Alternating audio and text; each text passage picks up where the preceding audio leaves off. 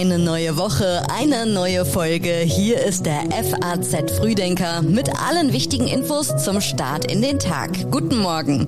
Heute ist der 22. August und das ist das Wichtigste für Sie an diesem Montag. Kanzler Scholz und Vizekanzler Habeck besuchen Kanada. Der RBB Verwaltungsrat tagt zur Vertragsauflösung von Patricia Schlesinger und der frühere Formel 1 Chef Bernie Ecclestone steht vor Gericht. Jetzt schauen wir noch ganz kurz auf die neuesten Meldungen aus der Nacht. Knapp ein halbes Jahr nach Russlands Einmarsch in die Ukraine rückt die annektierte Schwarzmeer-Halbinsel Krim immer mehr in den Fokus des Kriegsgeschehens. Am Wochenende warf die Krim-Verwaltung der Ukraine gleich mehrere Angriffsversuche vor, die aber alle abgewehrt worden seien. Scholz, Biden, Macron und Johnson fordern eine rasche Inspektion des AKW Saporischia. In einem gemeinsamen Austausch über die internationale Lage riefen die Politiker zur militärischen Zurückhaltung in der Umgebung des Atomkraftwerks auf. Seit Ende Juli wurde die Anlage immer wieder beschossen. Die Texte für den FAZ Frühdenker kommen heute Morgen von Redakteur Patrick Schleret. Ich bin Theresa Salentin. Schön, dass Sie heute mit uns in den Tag starten. Wie kann Kanada in der Energiekrise helfen? Kanzler Scholz und Vizekanzler Habeck reisen nach Kanada. Ein Wasserstoffabkommen ist geplant. Schwieriger gestaltet sich die Lieferung von Flüssiggas. Gestern sind Olaf Scholz und Robert Habeck zu einer dreitägigen Reise aufgebrochen und heute kommen sie in Montreal mit Premierminister Justin Trudeau zusammen. Begleitet werden sie von gut einem Dutzend Wirtschaftsvertretern.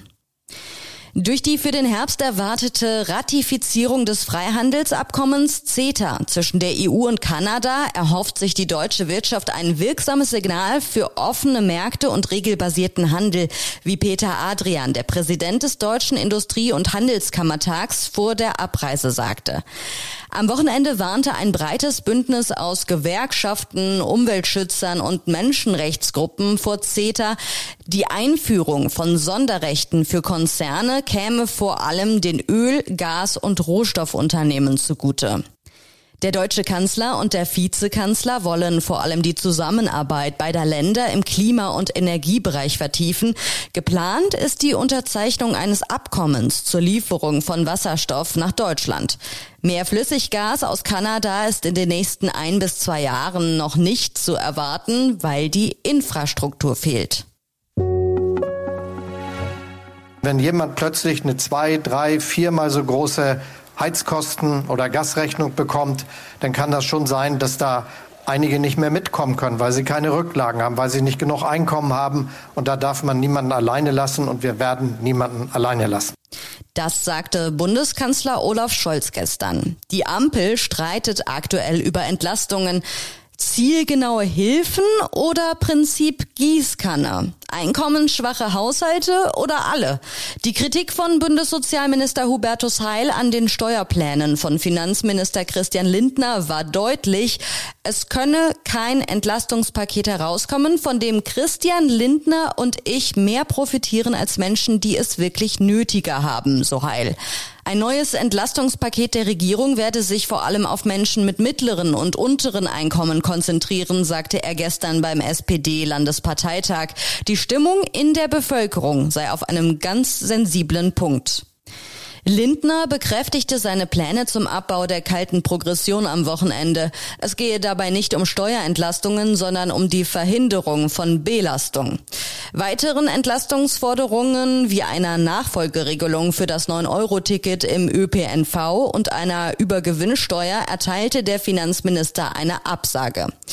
Bundeskanzler Olaf Scholz sagte, der Verkehrsminister hat sich vorgenommen, zusammen mit den 16 Ländern ein Konzept zu besprechen, wie wir aus den Erfahrungen, die wir mit dem 9-Euro-Ticket gewonnen haben, etwas machen können, dass die Bequemlichkeit, die Nutzbarkeit, vielleicht auch die Bezahlbarkeit besser regelt, als das heute der Fall ist. Und deshalb das 9-Euro-Ticket war ein großer Erfolg.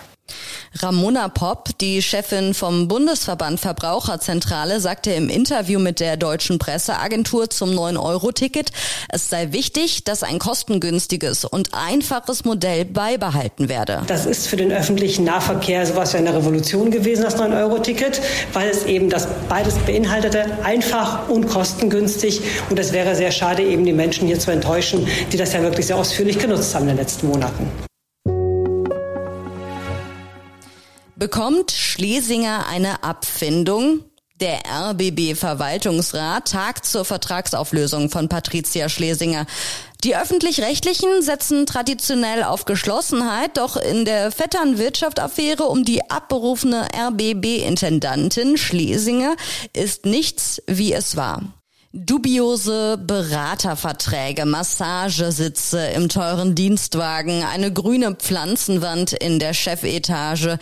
Täglich kommen neue Details in der Affäre ans Licht und inzwischen ermittelt auch die Generalstaatsanwaltschaft. Der RBB-Verwaltungsrat will heute über die konkrete Auflösung von Schlesingers Vertrag befinden und damit auch über die Frage sprechen, ob sie eine Abfindung erhalten soll.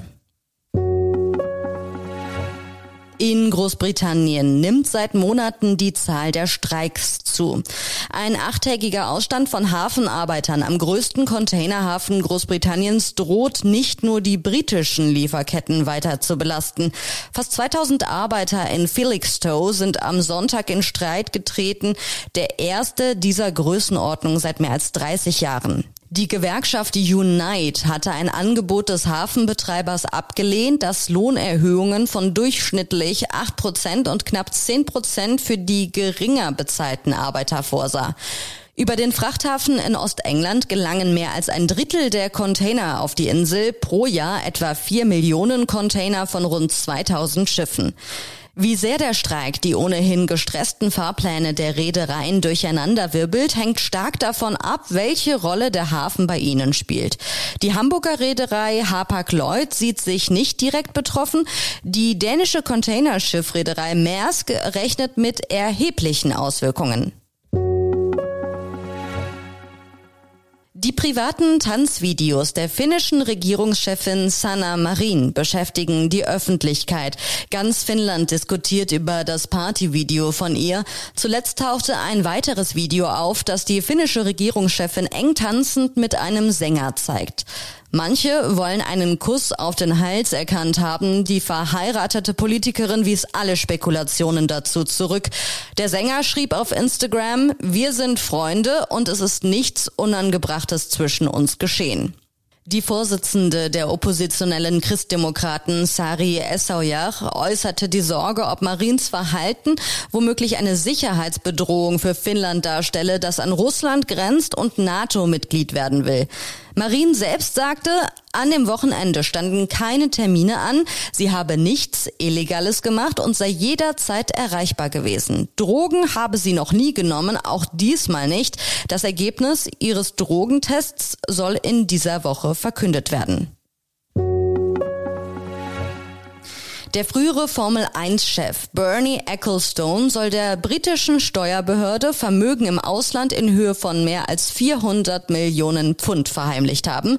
Heute beginnt die erste Anhörung in London. Es ist nicht das erste Mal vor Gericht.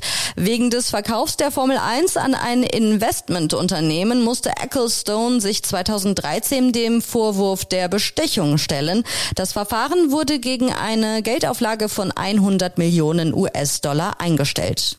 Ecclestone machte die Formel 1 als Geschäftsführer einst zu einem milliardenschweren Unternehmen. Und wie immer schauen wir montags kurz darauf, was diese Woche noch wichtig ist. Der Deutsche Bauernverband stellt morgen die Erntebilanz für das Jahr 2022 vor und in diesem Sommer wird die Hitze und die langanhaltende Trockenheit zum Problem für die Landwirte. Der Bundesgerichtshof verkündet seine Entscheidung zu den Revisionen im Fall Walter Lübcke und in Istanbul wird am Donnerstag die Gruppenphase der Champions League ausgelost. Außerdem wird bei der Auslösung auch Europas Fußballer des Jahres gekürt. Und jetzt gibt es noch einige Online-Empfehlungen aus unserer Redaktion für Sie, alle zu finden auf faz.net. In Politik schauen wir auf die Parlamentswahlen in Italien. Uneinig gegen die vereinte Rechte heißt der Artikel. In Gesellschaft geht es um die Frage, schon wieder pieksen mit angepassten Impfstoffen? Und in Rhein-Main ist das Frankfurter Bahnhofsviertel Thema. Urbanes Leben zwischen Lärm und Luxus. Eine neue Folge von uns vom FAZ Frühdenker hören Sie dann morgen früh wieder, wenn Sie möchten. Ich wünsche Ihnen bis dahin noch einen schönen und entspannten Start in den Tag.